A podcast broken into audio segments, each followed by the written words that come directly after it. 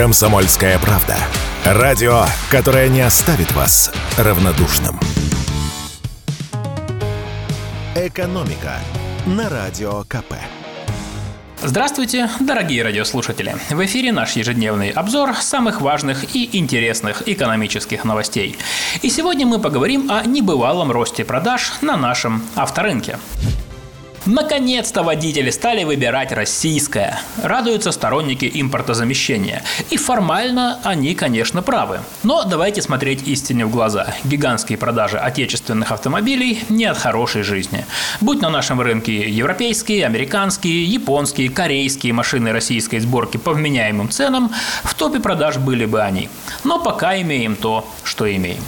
А имеем мы следующее. Как сообщает агентство «Автостат», в июле в стране было продано 95 654 новых легковых автомобиля.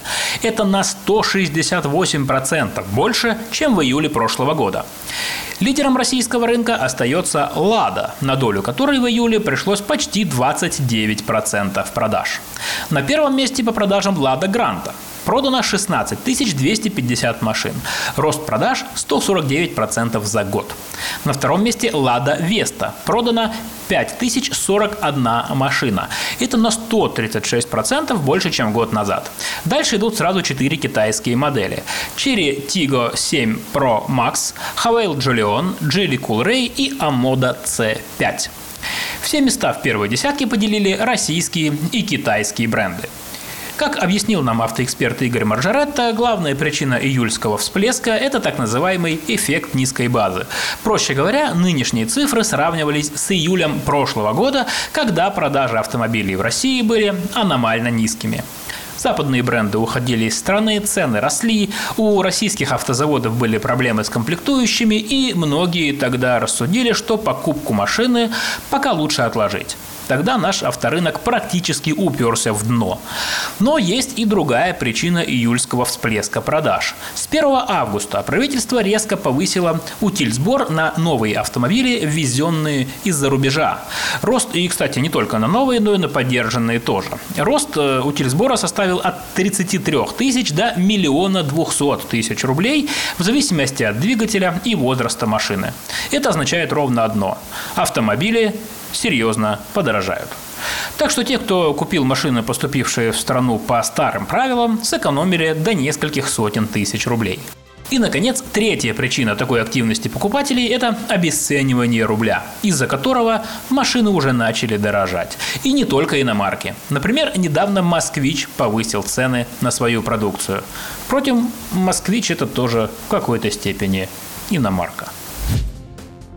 Ну и давайте еще поговорим о чем-нибудь позитивном. Например, о высоком месте России в мировых рейтингах. Я такой нашел. Всемирный банк выяснил, что в 2022 году Россия стала пятой экономикой мира и крупнейшей в Европе по величине волового внутреннего продукта, рассчитанного по паритету покупательной способности. Звучит сложновато. Давайте разберемся, что это означает. Паритет покупательной способности определяет стоимость потребительской корзины в стране по определенной валюте. В данном случае считали по доллару США.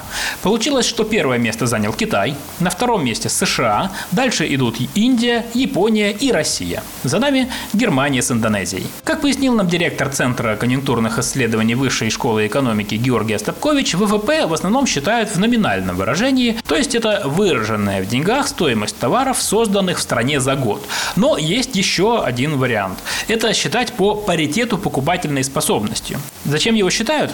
А чтобы понять, сколько и чего можно купить в разных странах за определенную валюту. В нашем случае за доллар. Условно говоря, в американской потребительской корзине мужская стрижка оценивается в 10 долларов, а в России она стоит почти втрое дешевле – рублей 350, ну 400. Или у них, например, гамбургер стоит 3 доллара, а у нас э, в два раза дешевле – 140 рублей. То есть покупательная способность доллара в России значительно выше, чем его родной стране. То есть в России на доллар можно купить больше товаров, чем в США. А такое высокое место по паритету покупательной способности наша страна в прошлом году заняла из-за резкого укрепления рубля. Доллар тогда очень долго стоил около 60 рублей. Но сейчас рубль упал. Сегодня доллар стоит около 96 рублей и, пока я все это рассказываю, может быть продолжает падать. Однако цены пока еще не догнали падение нашей валюты, а значит на доллар в России все еще можно купить больше товаров и услуг, чем в той же Германии или Индонезии. Надо бы проверить. «Экономика» на Радио КП.